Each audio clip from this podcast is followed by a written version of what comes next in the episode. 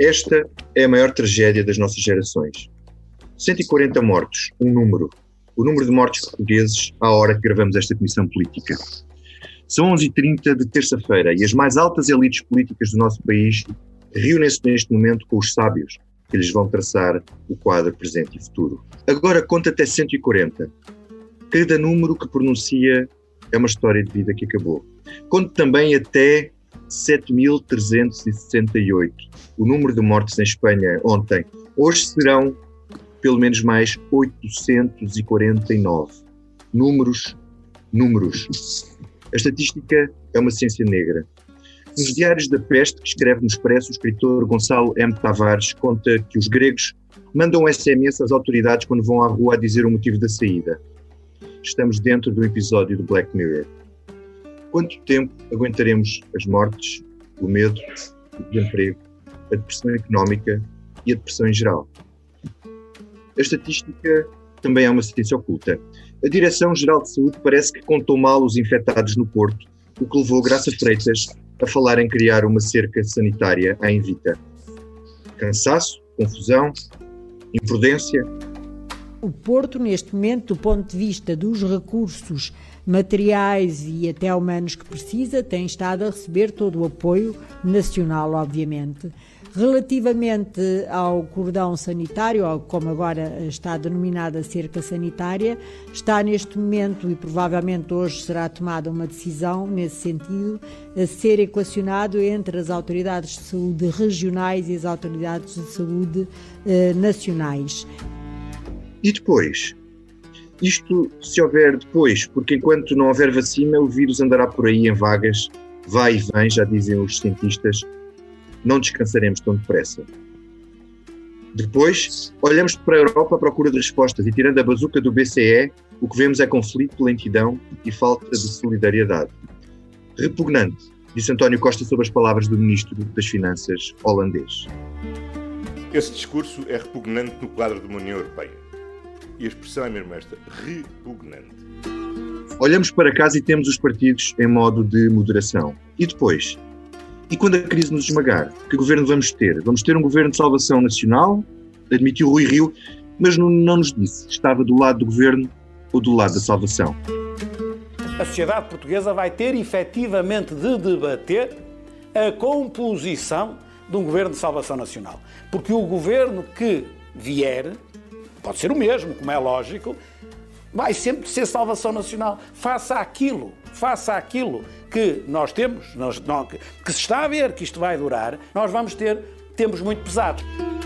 Para comentar estes temas e outros, temos a partir de casa o Miguel Santos Carrapatoso. Bom dia, Miguel. Olá, viva. A partir de Bruxelas, a correspondente do Expresso e da SIC, uh, Susana Freches. Bonjour. Bonjour, tout le monde. E em Lisboa, David Diniz, diretor adjunto do Expresso, que comigo faz a dupla presidente neste podcast. Bom dia, David. Guten Morgen. Eu sou o Vitor Matos.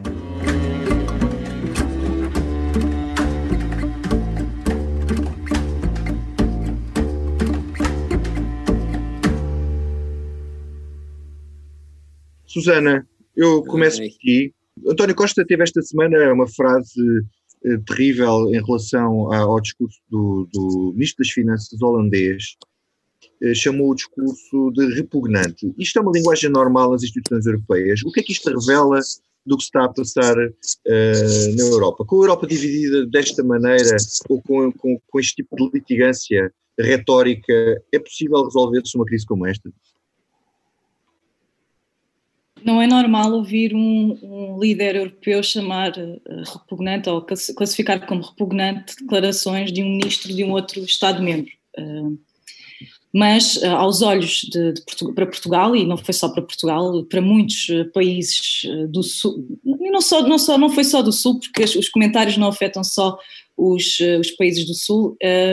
quando um Estado-membro diz que os restantes ou que, ou que há Estados-membros que não fizeram o suficiente nos últimos anos para reduzir os riscos, para amealhar para um, criar almofadas financeiras e que não têm agora essas almofadas financeiras para dar resposta à crise, isto uh, obviamente soa a um insulto uh, para, os, para países que, como Portugal, nos últimos anos uh, tentaram de facto reduzir muitos riscos, a própria Comissão admite que nos últimos anos muito foi feito em relação ao crédito mal parado, uh, foi feito para reduzir uh, o déficit, foi feito em muitos outros uh, parâmetros. Obviamente não foi feito em tudo, certamente algumas coisas ficaram por fazer, mas há aqui um, há um confronto, o que isto mostra é que há novamente um confronto norte-sul entre aqueles que, achava, que acham que devia ter sido feito mais nomeadamente para reduzir a, a, dívida. A dívida continua a ser aqui um grande problema e vai continuar uh, a sê-lo.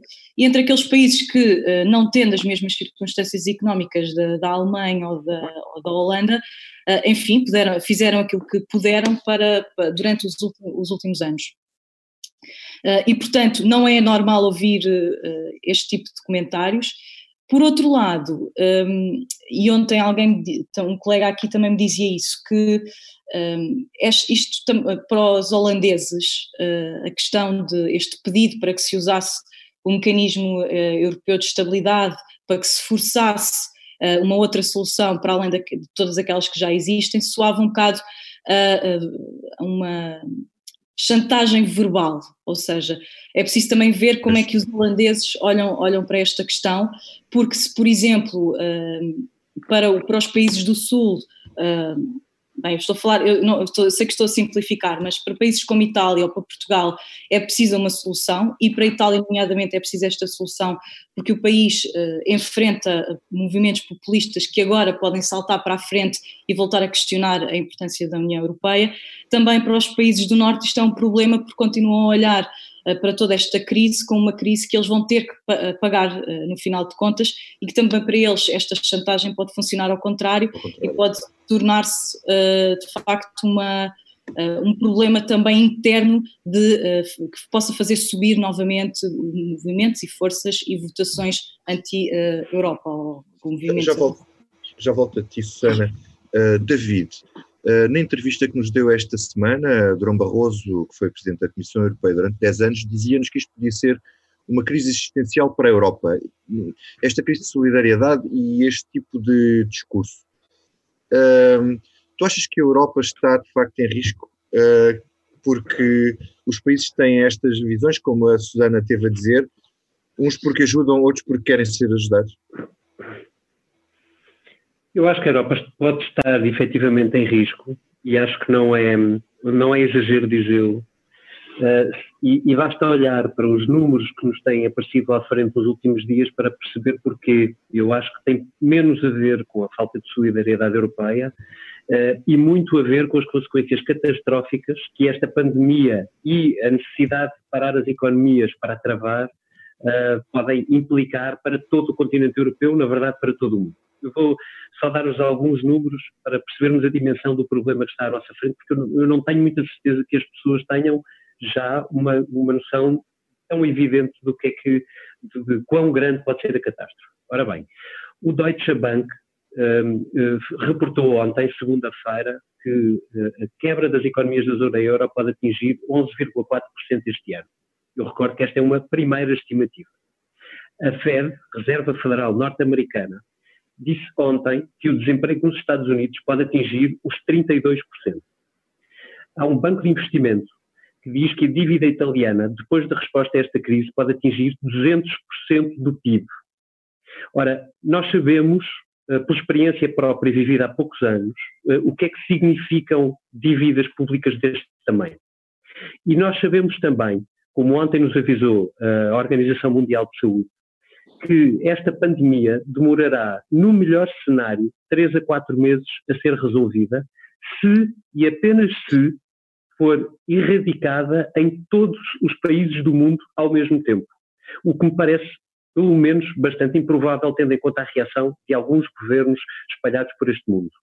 Ora, se nós juntarmos a isto uh, as estimativas de um economista prestigiado de Oxford, que dizia ontem que as mudanças podem uh, alterar permanentemente o tipo de consumo e, portanto, destruir aparelho produtivo permanentemente que existe hoje na Europa.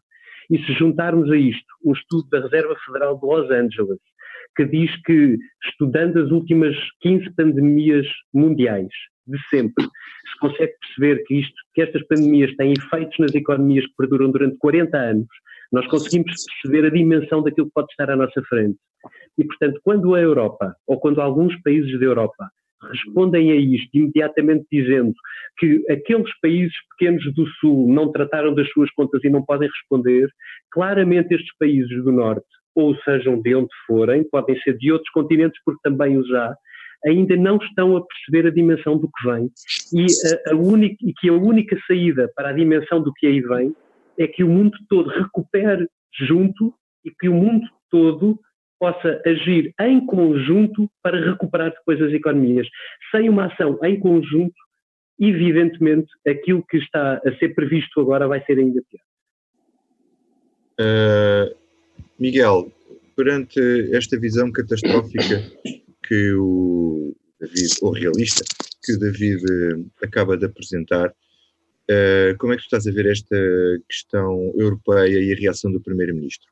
Paulo Rangel hoje no público critica, apoia, apoia uh, António Costa, mas ao mesmo tempo critica o tom, o facto de ter sido ele primeiro-ministro a reagir assim e não um ministro. É uma das críticas que ele faz. O primeiro-ministro devia-se ter protegido para evitar eh, mais consequências políticas no futuro.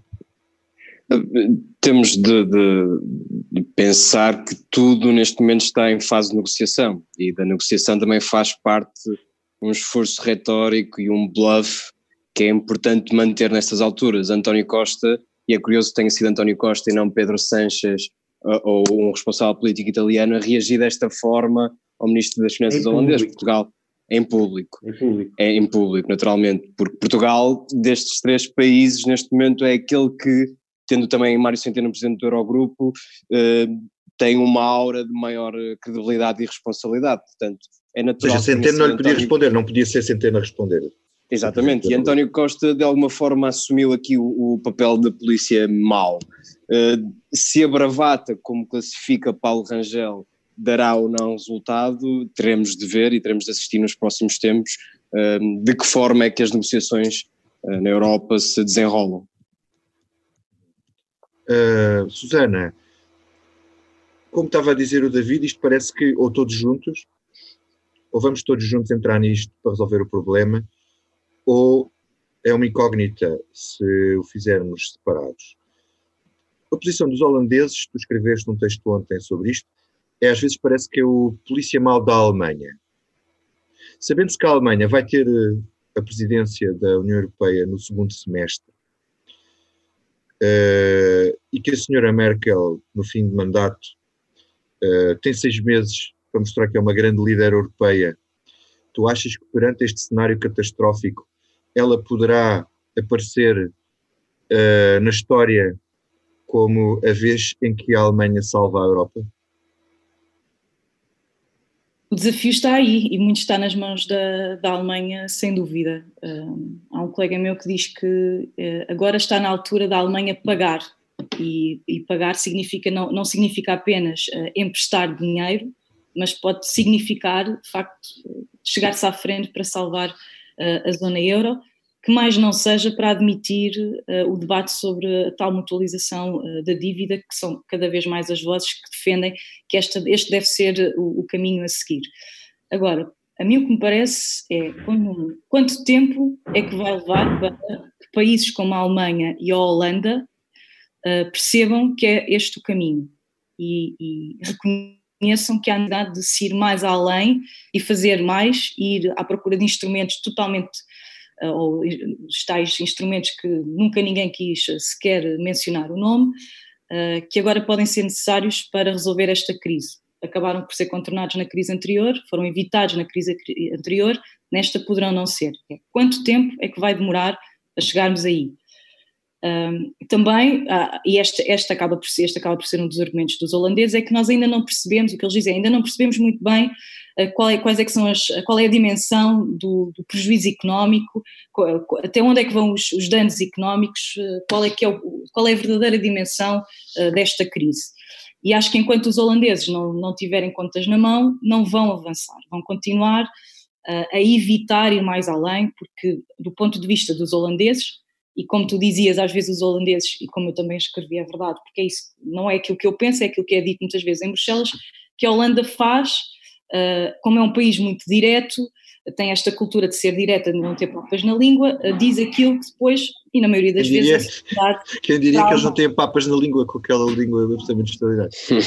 esta foi uma piada. Uh, mas muitas vezes os holandeses fazem uh, aquilo que a Alemanha quer e muitas vezes não têm coragem de dizer, ou portanto, politicamente, às vezes parece que a, a, que a Alemanha aqui, no final, acaba por ser, uh, por, por ter o consenso, e não estou a dizer que não quer o consenso, mas muitas vezes esse consenso parte de posições mais duras que defendia anteriormente e que são definidas pelos, pelos holandeses. E, portanto, enquanto não chegarmos a esse ponto de se perceber qual é que é o tamanho da catástrofe, parece que ninguém vai, vai andar para a frente. Agora, será que a senhora Merkel vai ter coragem de, de dar esse passo? Há uma coisa que é verdade e tu dizes, os próximos seis meses, a segunda metade deste ano, a presidência rotativa da União Europeia vai estar nas mãos eh, dos holandeses e vão-lhes cair duas decisões muito, não são só duas, mas há duas que são fundamentais. Uma é a resposta a esta crise. Os alemães, dizes tu dos alemães. Sim, o que é que eu disse? Os holandeses? Holandeses, sim. Desculpa, dos alemães, portanto, alemães. E, depois, e depois vêm os portugueses, mas dos alemães, e portanto, à senhora Merkel cabe, caberá dizer o que é que se faz com esta crise e o que é que se faz com o próximo orçamento comunitário, porque o próximo orçamento comunitário continua em banho-maria. Ninguém sabe exatamente quando é que vai haver um acordo, se é preciso uh, agora rever tudo o que estava para trás, porque nada, não, continua a fazer sentido, a questão é, continua a fazer sentido eh, falar de um orçamento de 1% da riqueza europeia nesta altura. Quando qual riqueza? Qual, pois, qual riqueza? Faz, continua a fazer sentido falar num corte uh, para a coesão e para a agricultura quando é cada vez mais claro que esta crise só se ultrapassa com coesão entre Estados-membros. Portanto, tudo aquilo que foi dito até agora continua a fazer sentido. E isto os alemães vão ter que ter aqui um papel fundamental se quiserem continuar a ser o motor, uh, ou um dos motores da União Europeia, juntamente com os é. franceses. Há aqui uma questão que é, o, o Ministro das Finanças alemão é, é do SPD, e eu, eu, faço esta questão a, ti, Susana, e a ti também, David. Uh, António Costa terá um papel importante em convencer uh, o Sr. Scholz, é assim que se pronuncia, Susana? É, o Sr. Uh, Olaf Scholz, uh, aceitar a mutualização da dívida, quer dizer, António Costa é um líder socialista respeitado na Europa, bom, mas cada país europeu uh, defende os seus interesses. Susana, pensas primeiro?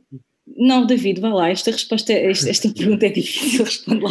Não, é assim, para ser honesto, eu acho que uh, o fator crucial uh, do desenrolar da resposta europeia a esta crise, uh, uma vez mais, vai passar sem a Itália porque verdadeiramente aquilo que pode ser assustador para, é um eh, para os alemães, nomeadamente, é um default italiano, exatamente, é um resgate italiano, porque não há muita maneira de a Itália conseguir suportar em anos que vêm eh, uma dívida de 200%, mesmo que não seja 200, 180%, 190%.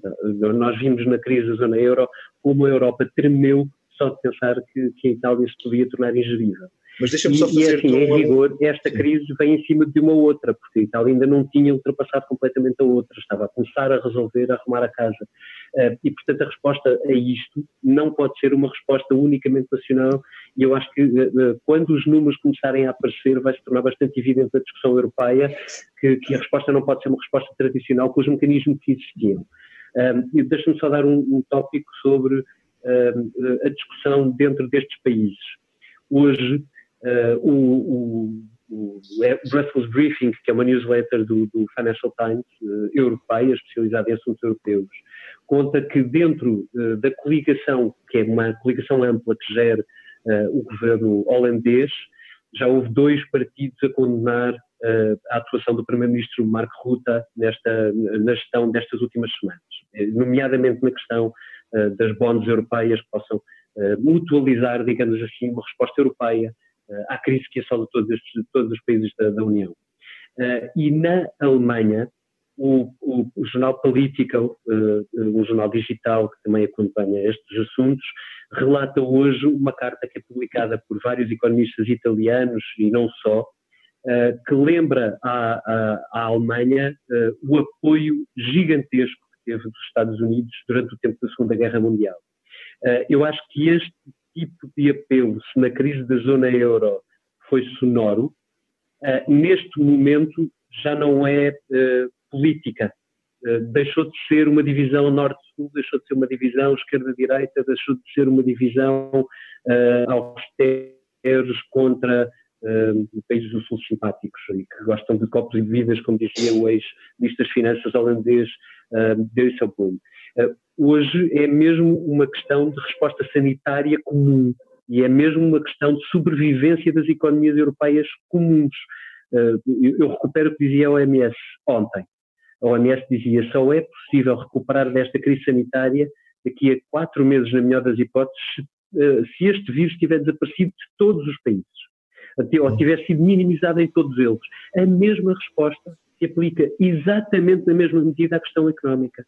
Porque a recuperação de um país como a Alemanha ou um país como a Holanda, se os outros países estiverem na desgraça completa, nomeadamente Itália, França, Espanha, são três grandes economias europeias, a, recuperação alemã e holandesa vale É impossível, torna-se impossíveis. Vale Aliás, deixa-me recordar, deixa-me recordar-te uma coisa que o Dom Barroso nos disse também na nossa entrevista, ele lembrou que durante a crise do euro, quando a Itália esteve à beira do resgate, ele confidenciou que a senhora Merkel, a certa altura, disse-lhe que, bom, se a Itália for, nós temos que arranjar maneira de, de resgatar a Itália e a Alemanha, não queria resgatar uh, os outros países e tinha, estava muito renitente, uh, quando se percebeu que era um grande, uma coisa eram os pequenos, mas quando isso chegasse a um grande, aí era preciso agir. E, portanto, isso que tu estás a dizer pode ser que no limite seja os problemas dos maiores países que levam a Europa a ter que arranjar uma, uma solução. Mas uh, vamos avançar e vamos avançar, uh, vamos falar do que se passa. Posso só fazer um comentário? Pode ser, claro, diz. Uh, em relação a, ao senhor Olaf Scholz, o senhor Olaf Scholz senta-se numa à mesa com mais uh, 18 países da zona euro, e isso, nestas reuniões, na verdade, até não são só a 19, são a 27, portanto, estão todos sentados à mesa e todos têm o mesmo uh, poder uh, e têm a mesma, o seu o voto, cada um tem todo o mesmo valor. Portanto, não há votos mais importantes do que outros. E é verdade que um país, sozinho, nestas questões, que são questões que só se resolvem por unanimidade, consegue bloquear todo o processo. Isso é verdade, e isso joga a favor dos alemães, dos holandeses, dos finlandeses, dos austríacos.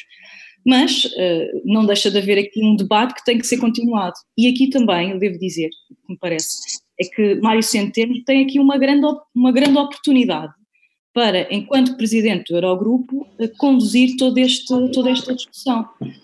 E, e, não é por acaso que Mário Centeno agora envia uma carta aos seus colegas a alertar que as dívidas muito provavelmente vão todas aumentar, falta saber uh, até, até que valor. E portanto, se Mário Centeno conseguir resistir à pressão de deitar fora o debate sobre a, as, as coronabonds, os eurobonds, a mutualização de dívida, o que lhe queira chamar, se Mário Centeno conseguir manter esta discussão até ao fim em cima da mesa, mantê-la pelo menos viva e a respirar, isto já é qualquer coisa, porque se Mário Centeno fizer um pouco aquilo que fez Ursula von der Leyen, que é dizer, bem, isto não há consenso, melhor é não irmos por aqui, então está toda a discussão perdida. E isto está também nas mãos do Ministro das Finanças eh, português. David, queres fazer um comentário? Ia só uh, interromper a discussão uh, para dar as mais notícias do dia. Tu, Vítor, começaste este podcast a falar dos casos que existiam à data de segunda-feira. Acabaram de sair os dados de hoje, terça-feira, à medida que falamos em Portugal, mais 1.035 casos, uma subida de 16% face ao dia anterior, um, uh, o que totaliza uma, uma, o que na verdade significa uma tendência razoavelmente estável, não uh, desproporcionada em Portugal.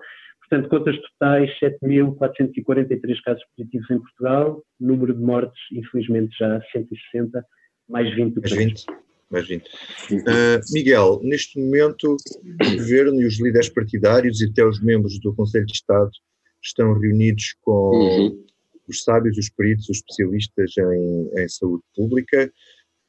Um, vão ser, uh, vai-se prolongar o estado de emergência, vamos ver até que ponto vão ser reforçados ou não, uh, vão ser reforçadas ou não as medidas do estado de emergência. Tu achas que o Primeiro-Ministro continua a gerir bem a crise, tentado a gerir bem a crise, nomeadamente ao envolver, a continuar a envolver uh, a todos os players políticos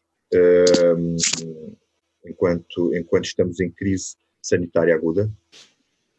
Eu acho que sim, e, e, para, para, para repor alguma verdade dos factos, eu há coisa de três ou quatro semanas participei numa comissão política e se algumas críticas à forma como o governo estava a gerir a comunicação de, deste processo. Eu acho que, entretanto, António Costa e os seus ministros conseguiram afinar o tom e estão agora, estão agora muito mais coesos na forma como comunicam. Continuam a existir falhas e vão existir sempre.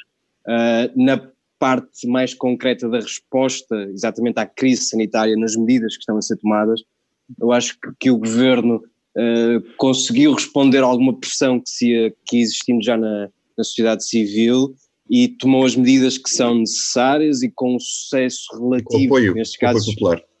Com o popular e com sucesso relativo, que nestes casos é sempre um sucesso relativo, continuam infelizmente a existir vítimas mortais e novos casos todos os dias, mas que contrastem muito com o que foi acontecendo em Itália e em Espanha, por exemplo. Portanto, eu acho que o governo, com todas as falhas que existem e serão sempre naturalmente, tem feito uma boa gestão desta crise sanitária. Uh, David, uh, esta semana pode-se quebrar de alguma forma o aparente consenso que tem havido, sobretudo na quinta-feira, quando foram discutidos no Parlamento uh, propostas dos partidos da oposição para alterar aquilo que o governo tem vindo a fazer, nomeadamente apoios a famílias, apoios a trabalhadores e, e pode até haver algumas uh, coligações negativas. Tu achas que vai haver aqui um. Uh, vão-se outra vez definir os campos agora ou, ou, ou achas que os partidos vão manter esta atitude que têm tido? Acho que é muito cedo para se quebrar um consenso, um consenso político. Acho que os partidos têm agido dentro cada um, obviamente, cumprindo a sua missão. Os partidos à esquerda mais um, apontando o dedo ou os perigos de algumas respostas pouco eficientes ou pouco abrangentes do ponto de vista do apoio social, uh, os partidos à direita preocupados uh, apontando as dificuldades de algumas empresas em sobreviver com os apoios que têm sido colocados. Portanto, enfim, uns e outros pedindo mais, cada um no seu polo, digamos assim, Uh, mas eu, eu, creio que isso vai manter ainda durante estas próximas semanas. Uh, não estou com isto a dizer que não possa existir uh, uma ou outra votação no Parlamento que, que acabe por aumentar o espectro dos apoios que o Governo decidiu neste momento. Acho que o Governo, francamente, não pode levar a mal. os consensos que existirem nesta fase são consensos que também cabe ao Governo perceber mesmo contra a sua vontade inicial, devem ser incorporados, até porque, em rigor, qualquer desses apoios em, à partida que lhes sejam impostos vão valer muito pouco em comparação com o esforço deste combate. Um, e, portanto, não creio que seja, uh, que seja a altura para uns ou outros uh, agudizarem uh, as vozes e os conflitos políticos, porque, porque ainda é muito cedo nesta curva. Como lem queria lembrar só que as últimas estimativas que o governo tem na mão, dadas evidentemente pela DGS e pelos epidemiologistas, apontam para que o pico, uh, tendo -se suavizado, acabe uh, apenas lá para o final de maio, início de junho. Isto significa que nós ainda vamos ter pela frente todo o mês de abril, todo o mês de maio, pelo menos em, em isolamento, se não total, pelo menos bastante parcial. E, e, queria acrescentar que talvez a maior dificuldade em manter o consenso político surja logo a seguir a isso. Porque uh, que a Liliana Valente ontem recuperava um estudo que foi publicado na mídia, um estudo que, que, que explica como os governos podem estar, uh, todos os governos, não só o português, podem estar presos a uma, a uma equação que é muito difícil, que é depois de conseguirmos controlar o pico, depois de termos ultrapassado esse pico, de repente uh, aparecerem pequenos picos que obrigam a novas medidas de isolamento, mesmo que não totais. E, portanto, a retirada lenta dos, de, destas medidas de, de, circunscrição, se quiseres, ou de limitação de movimentos, e a possibilidade de aparecer a estes picos vai colocar aí sim um desafio absolutamente gigantesco aos partidos, porque aí nós já vamos estar com as finanças públicas sob enormíssima pressão. Não. É provável que sem grandes apoios europeus ainda, uh, ou sem grande resposta europeia, e portanto aí vai-se colocar provavelmente o pico de atenção que também é o pico da nossa tensão emocional enquanto cidadãos, porque três meses, dois meses e meio de confinamento já houve em muitos casa, mortos, já houve muito confinamento. Já, com muitos mortos em cima, com o SNS já muito desgastado, com as pessoas muito cansadas, eu, eu creio que esse será o momento decisivo para aferirmos até que ponto é que a, eh, esta resposta inicial muito adulta da, da, uhum. da política portuguesa se pode manter ou não. E deixa-me só acrescentar dois pontos, Vítor, que eu acho interessantes, foi ainda sobre a forma como o governo geriu esta resposta. António Costa foi muito inteligente e, e, e, demonstrou também uma certa maturidade democrática ao envolver os partidos e, e os peritos, a Presidente da Assembleia da República. Também é uma forma de os amarrar e de os corresponsabilizar pela resposta. Mas é importante assinalar também esta forma de, de envolver todos numa resposta que deve ser comum. E o segundo ponto é, é, é precisamente aquilo que, que, que, falávamos há pouco, quer dizer, não é a altura ainda dos, dos partidos romperem este, este, este, este espírito de unidade nacional. Não quer dizer que não façam ou que não ofereçam outras respostas complementares, a democracia não está suspensa eh, e nunca devemos esquecer isso, mas acho que os partidos até agora, até ao momento, estão a demonstrar sinais dessa mesma eh, maturidade democrática, desse espírito de, de missão comum a todos. Uh, Susana, como é que tu vês isso aí a partir de Bruxelas? Uh, os países não dão todos a mesma resposta, por exemplo, em, em Espanha, uh, o governo de Sánchez, ainda hoje, o El País, dizia que está a ser criticado porque há uma semana que não fala com o PP sobre as medidas uh, que está a tomar, portanto, a realidade política lá é totalmente diferente da nossa e provavelmente se, se multiplicarmos isto por uma série de países, vamos encontrar casos diferentes. por exemplo, na Hungria, o Sr. Orbán está a reforçar os seus poderes um, como é que tu vês Bruxelas? Para ti é muito original, é tu que estás, não estás aqui todos os dias na política nacional, para ti é muito original esta, uh, esta união de, na política portuguesa que foi tão crispada nos últimos, nos últimos anos?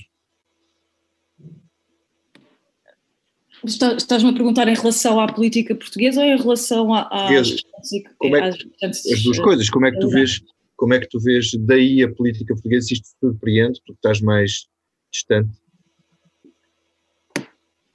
Não, não, me surpreende necessariamente. Acho que faz algum sentido que a resposta seja coesa, porque quanto, quanto mais coesa for a resposta interna, mais força, direi eu, terá o país uh, quando negociar com os restantes Estados-membros. Portanto, apesar das críticas, como referias há pouco de, de Paulo Rangel em relação a, este, a este excesso das palavras de, de, António Costa. Mas se António Costa tiver um mandato claro uh, em Portugal para negociar numa determinada direção, eu penso que isso lhe facilita.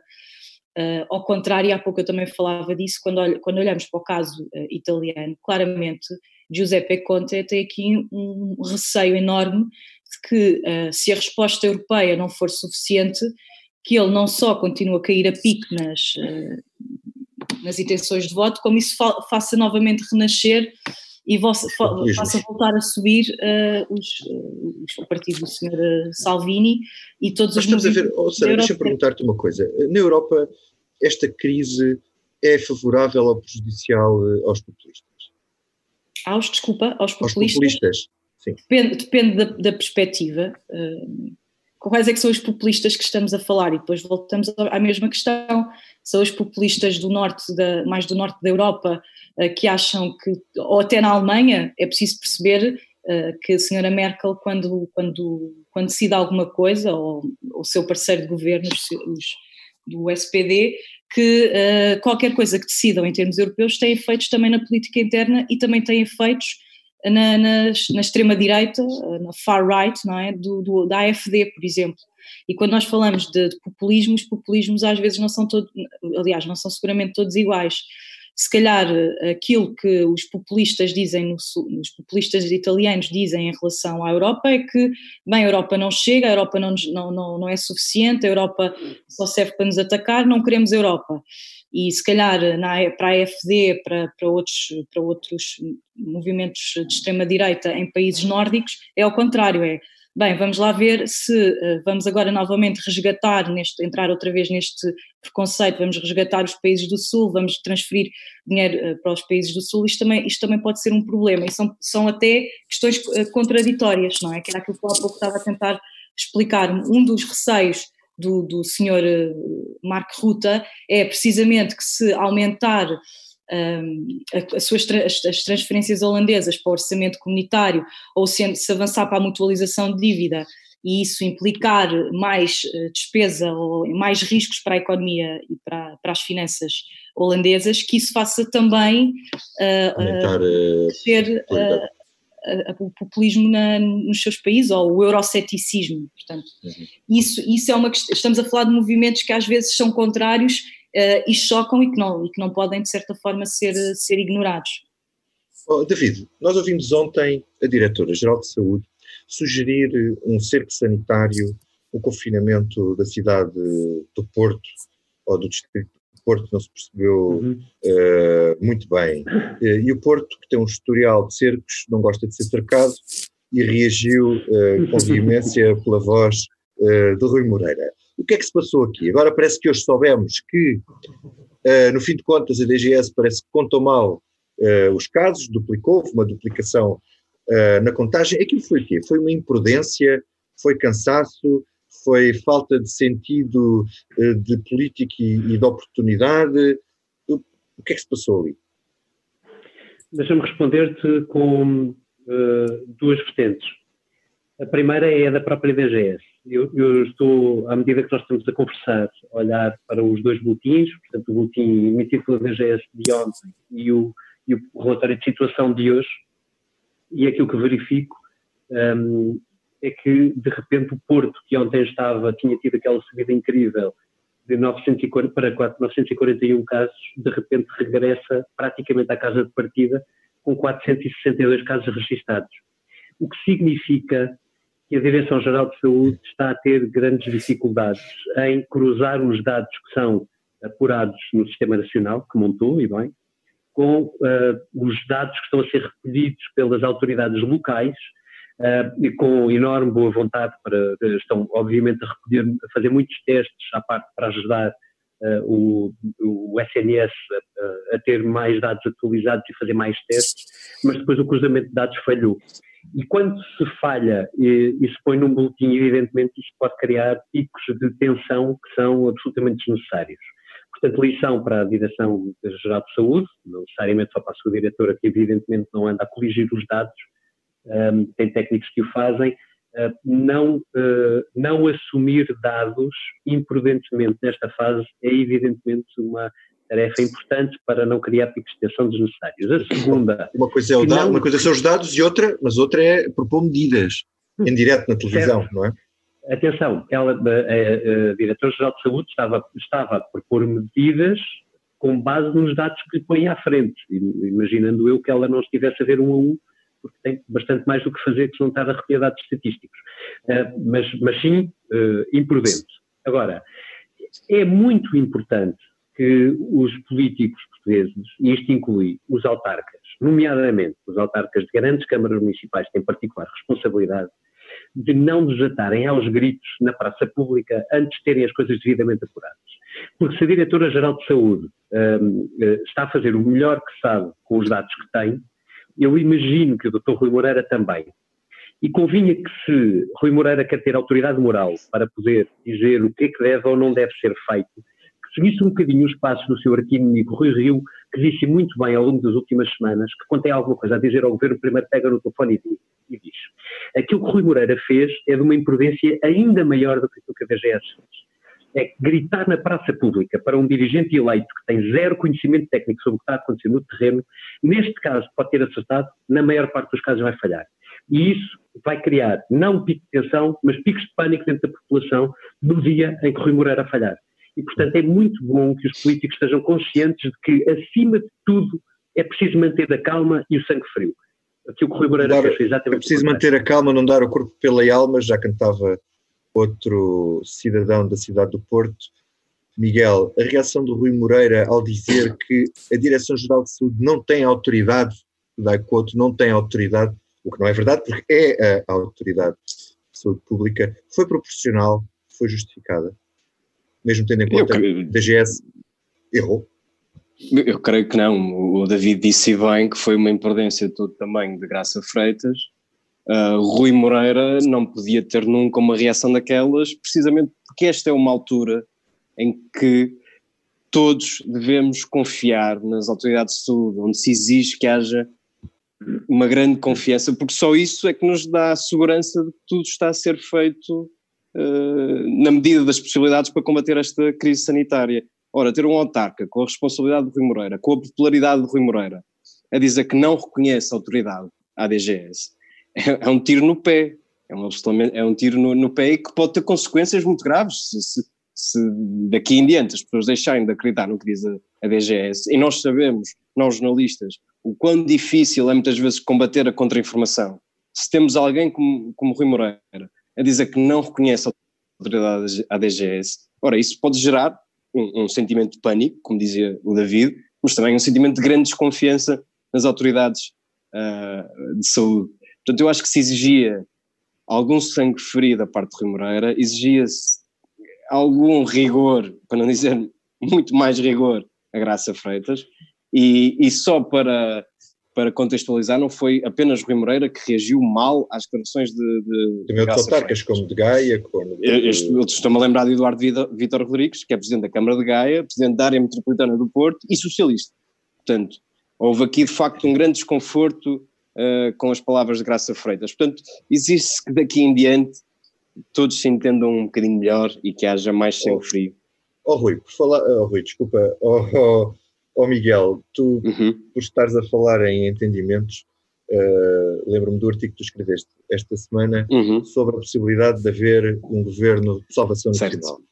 O país, todos os países, mas nós sabemos que Portugal vai precisar de ser salvo, uh, uhum. vamos ter um problema gravíssimo do ponto de vista económico, vamos saber se depois de uma crise sanitária, depois de uma crise económica, se ainda vamos ter uma crise política, Uh, tu escreveste que, em princípio, o PSD e Rui Rio descartam um bloco central. O bloco central significa uhum. ir para o governo. Mas Rui Rio, quando questionado pela RTP sobre o assunto, chutou para canto, não foi claro. Uh, até falou num governo salvação nacional só do PS e disse que os uhum. portugueses haviam de fazer o seu juízo sobre hum, a resposta do governo. Como é que tu decifras e interpretas uh, isto? É uma boa pergunta. Como é que eu decifro e interpreto esta resposta de, de Rui Rio? Uh, temos, tenho que ter alguma humildade e dizer que é um exercício muito difícil. Uh, primeiro, uh, Rui Rio, nesta entrevista, a RTP te, tentou três coisas. Três coisas, entre elas, muito de difícil conciliação até. Primeiro, frisar que o PSD, ele repetiu à exaustão na entrevista, é neste momento a colaboração e não a oposição até aí percebemos. Mas depois, ao mesmo tempo, tentou deixar uma ideia de que a fatura chegará. No futuro serão exigidas responsabilidades. Uhum. Com uma frase que é, a meu ver, muito relevante: é o próprio país que cairá em cima do governo pelas falhas que o governo tiver. Isto não é exatamente alguém que esteja só concentrado em ser colaboração, é alguém que já tem um olho na oposição. E depois tentou, com uma resposta muito ambígua, manter tudo em aberto sobre o tal Governo de Salvação Nacional, que o Expresso, e eu assumo a responsabilidade por isso, disse que não constava dos planos do PSD. Creio que de alguma forma, e ao contrário do que foi a interpretação geral, Rui Rio foi muito ambíguo e foi propositadamente ambíguo nessa frase. Nessa entrevista, na entrevista que deu à RTP e em concreto nessa frase. Porque quando diz que o próximo governo que vier, e acrescentou, pode ser o mesmo governo, será sempre de salvação nacional, porque serão tempos, e cito, muito pesados, Rui Rio não parecia estar a responder à questão da disponibilidade de pertencer ou não a um governo de salvação nacional, mas isso sim ao conceito, ao conceito não lhe de, perguntaram isso. Exato. Mas sim ao conceito de salvação nacional, porque ao dizer que os próximos, os próximos tempos serão de tal forma exigentes que qualquer governo, seja ele PS, PSD um bloco central terá de salvar o país, isso é uma não resposta. Uhum. E porque ele, ele parece, parece que remete para uma solução parlamentar, dá uma ideia que dá a ideia que é... Essa, essa é a parte número dois, porque, e eu mantenho o que escrevi, escrevi no Expresso, o PSD tem um enorme dilema no Parlamento quando for confrontado com uma, com uma crise económica como a que se prevê. Rui Rio e fê-lo durante a campanha legislativa eh, e noutras oportunidades, criticou sempre o PS por nunca ter assumido as responsabilidades durante a crise financeira de 2008.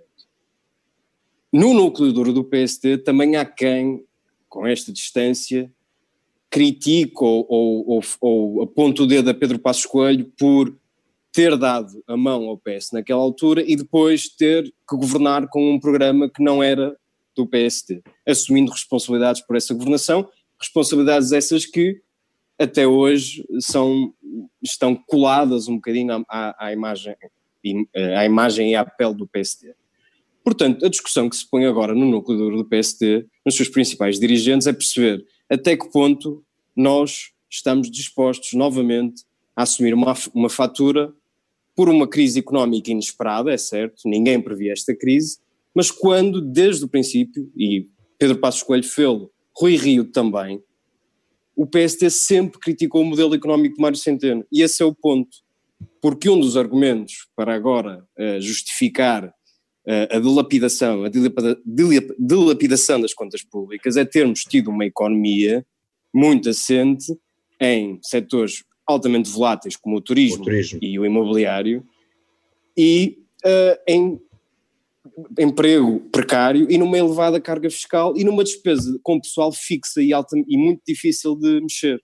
Portanto, estará o PSD disposto no futuro a assumir responsabilidades e a dar a mão ao PS uh, sem que exija contrapartidas como a despesa no, no, no, nas despesas do Estado? Ou, à luz do que sabemos ou baixa hoje, de impostos, ou a baixa de impostos, ou baixa de impostos, à luz do que sabemos hoje e, e em coerência com tudo aquilo que o Rui Rio defendeu até agora, parece-me altamente improvável, a mim e a muitos dentro da direção do PST, que o, que o partido consiga uh, dar a mão ao PS sem uh, exigir qualquer tipo de contrapartida. Sim, isso parece evidente, até porque ninguém negocia, nem entra negociações dessa monta sem fazer uh, exigências, como é evidente. E o PS, o António Costa aceitará? Não sabemos. Veremos. Deixa eu passar só aqui uma, ao, ao só uma, uma, uma, última nota, porque com esta frase ambígua, Rui Rio conseguiu precisamente aquilo que não queria. Rui Rio não queria que este sistema fosse, uh, entrasse na agenda. Percebe-se porquê? Porque quando a negociação, ou quando essa conversa, ou quando uh, essa questão se colocar no futuro, o PC quererá ter uma posição resguardada para depois ir para a mesa de negociações com uma posição muito mais forte.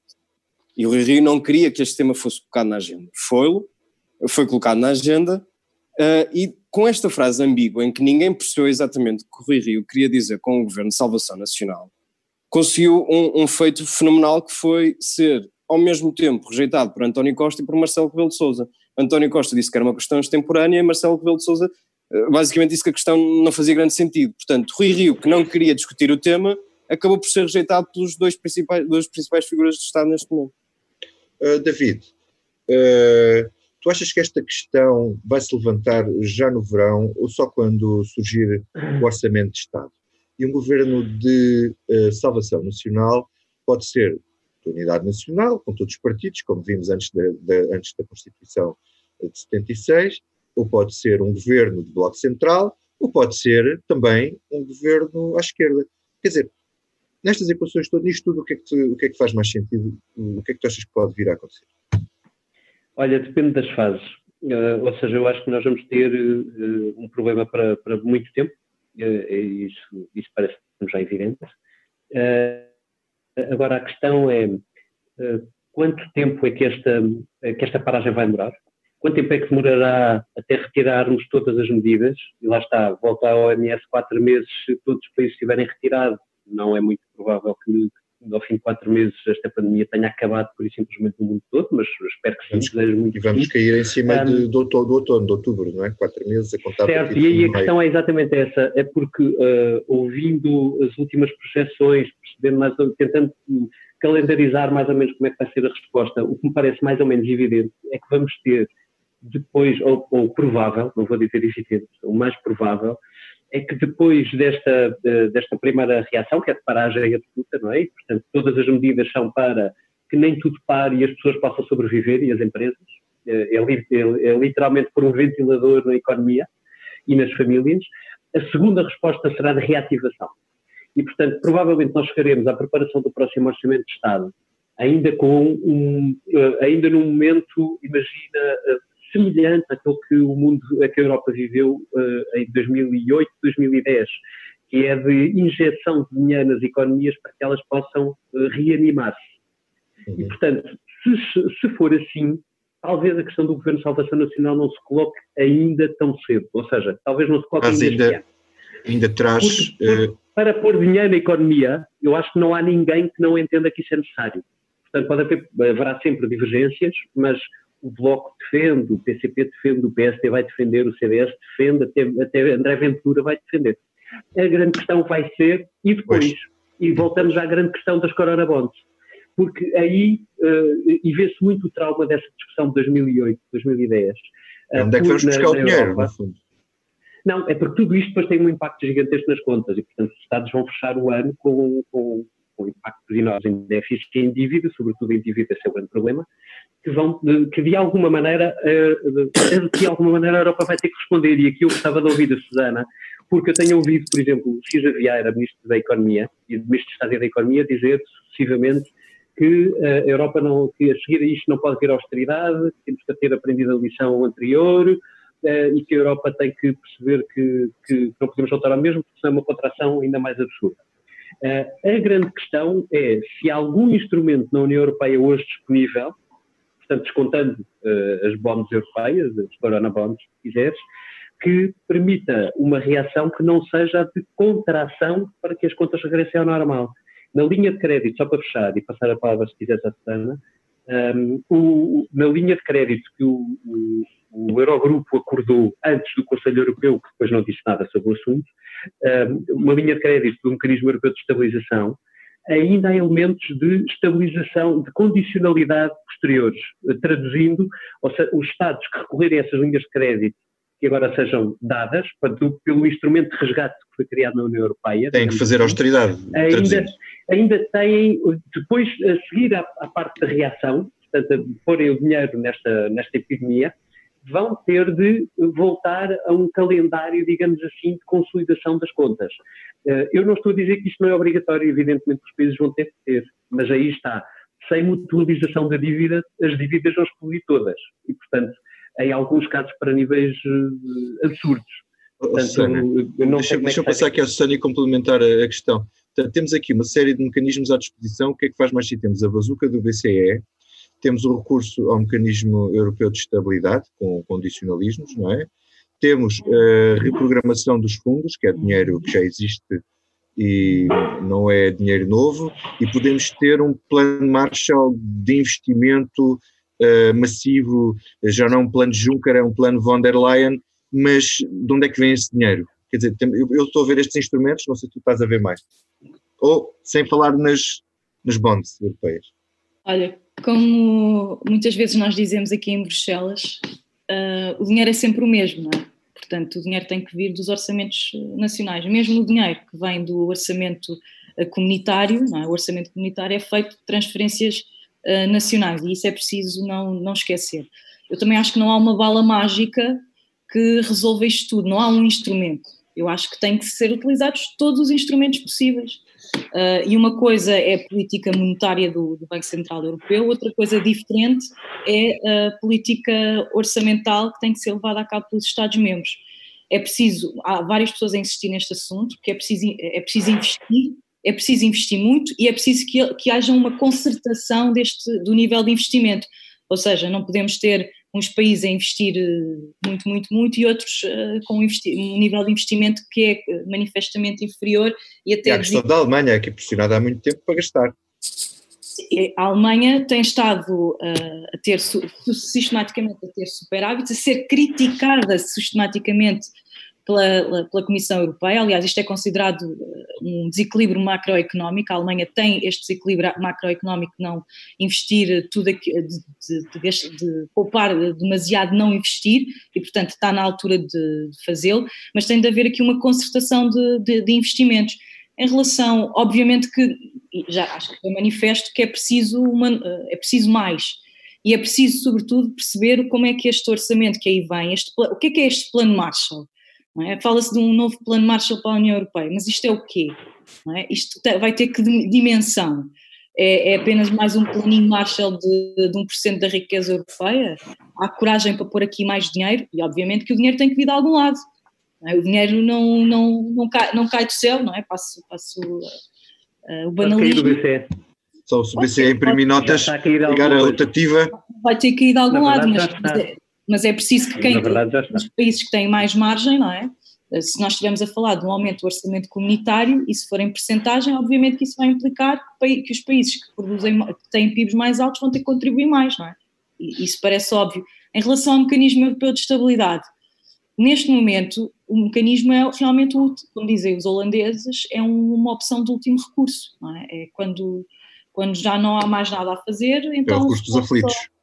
É o recurso dos aflitos e é o, é, não é por acaso que nós que, que chamamos, para toda a gente compreender, o fundo de resgate da, da zona euro e até agora só foi usado para resgatar a Grécia no seu terceiro resgate. A questão é que, mas este, este, este mecanismo tem instrumentos que, aliás, a maior parte dos instrumentos, porque há lá instrumentos que nunca foram utilizados. Nunca, nunca ninguém teve a coragem, nunca nenhum país teve ainda a coragem de, de usar ou de pedir para usar uh, mecanismos, instrumentos cautelares, muito, muito por causa do estigma que está associado a este mecanismo europeu de estabilidade, que é uhum. uh, o, o, medo de se passar para os, para os, mercados, a ideia de que, bem, este país está fragilizado, tem que recorrer ao, ao, ao mecanismo porque não consegue empréstimos a juros decentes de outra forma. Agora, só, só, só, se me permites, só muito rapidamente, há uma outra questão, e esta é uma questão que provavelmente tem que se ter também a nível uh, nacional, internamente, que é então, se se avançar para os Corona Bonds, o que é que isto significa? Significa mais transferência de soberania dos vários Estados-membros para a União Europeia? Esta é uma questão que a certa altura vai ter que começar a ser uh, colocada e que é preciso que os partidos que defendem a questão da soberania percebam uh, se, se, não há aqui uma troca, não é? Se para se ter Corona Bonds não se vai ter que dar mais soberania e, e se vai dar à União Europeia, à Comissão Europeia, uh, ou ao Eurogrupo uh, mais controle, ou um controle ainda maior sobre as finanças nacionais. Não há bela sem senão. Vamos então ao que não nos sai da cabeça. Susana, o que é que não te sai da cabeça? Olha, não me sai da cabeça um, um discurso que eu ouvi na semana passada um eurodeputado um, espanhol, uh, González Ponce, que dizia que este vírus está a atacar os pais fundadores da União Europeia, aqueles que construíram a União Europeia nos últimos anos. Uh, nomeadamente aqueles que trocaram o franco e o marco pelo euro, aqueles que uh, fizeram cair o muro de Berlim, aqueles, combat, aqueles que, que, fizeram cair as ditaduras em, em, em, Portugal ou, por exemplo, em Espanha. E eu, os números que, que, nós vemos todos os dias, de números, os números de, de mortos uh, pela Covid-19 são, do meu ponto de vista, assustadores a mim não, eu não fico mais tranquila porque uh, as faixas etárias que são mais atingidas não são a minha dos 30, são a dos 70 ou dos 80. Isto é, é algo que me assusta, que não me sai da cabeça e que eu acho que a União Europeia também devia ter, se calhar, em conta este lado um pouco mais humano.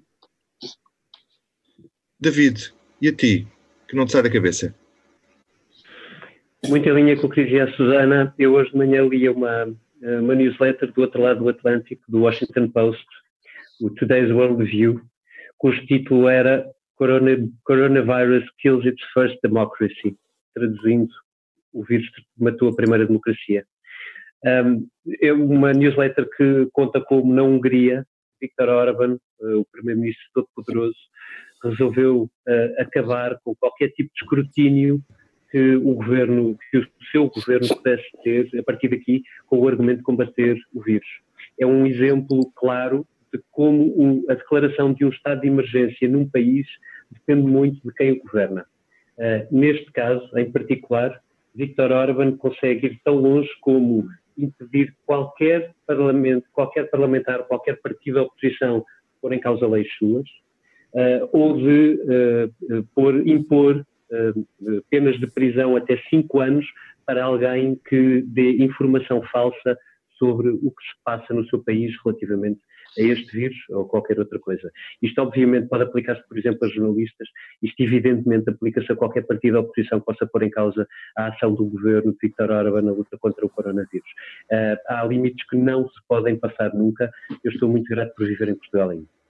E espero que a União Europeia também tome uma, alguma posição em relação a isso, porque há outros déficits para além dos déficits orçamentais. Uh, a mim, não me sai da cabeça uma decisão do Facebook que me parece positiva em relação ao vídeo do Jair Bolsonaro, em que voltava a dizer que ele, como é um grande atleta, se apanhasse o coronavírus, não passaria de uma gripezinha. Ora, uma declaração destas pode custar muitas vidas, no Brasil pode custar milhares e milhares de vidas, porque é um apelo à, à irresponsabilidade. E o que é que fez o Facebook? O Facebook fez um comunicado hoje a dizer que removia o conteúdo do Facebook, do Facebook e, e, do Instagram, porque isso viola as regras da, da, da comunidade, porque não permite a desinformação que possa causar danos reais às pessoas. E isto é uma mudança na filosofia do Facebook, que quando estamos a falar de fake news, na maior parte das vezes, eles não, não as tiram. A filosofia não é tirar as notícias, é pô-las cá para baixo, é tornar que elas sejam menos visíveis. Aquelas notícias que são identificadas como fake por uma série de organismos, eh, nomeadamente jornalísticos, que, que o Facebook contrata por todo o mundo, uh, se a filosofia deles não era tirar as fake news e agora passar a ser tirar aquilo que são fake news, inclusive diretamente por governos, seria um, um passo importante para a questão da desinformação. Miguel, e tu, o que é que não te sai da cabeça? Não me sai da cabeça, da cabeça é uma música que, tenho, que me tem feito companhia nestes dias mais complicados.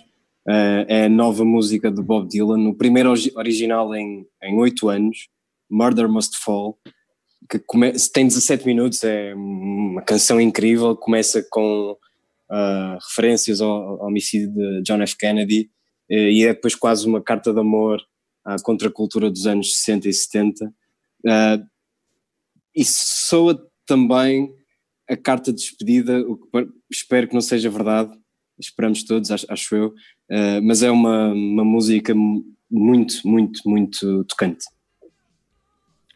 Muito obrigado a todos. Ficamos por aqui obrigado. nesta comissão política que já vai longa, com a edição multimédia do Rubem Pereira e a ilustração do Tiago Pereira Santos. E vamos ficar com este estado de espírito estamos bem onde não estamos e só queremos ir onde não vamos. Mas é bom que fiquemos onde estamos e é melhor que não vamos aonde queremos ir.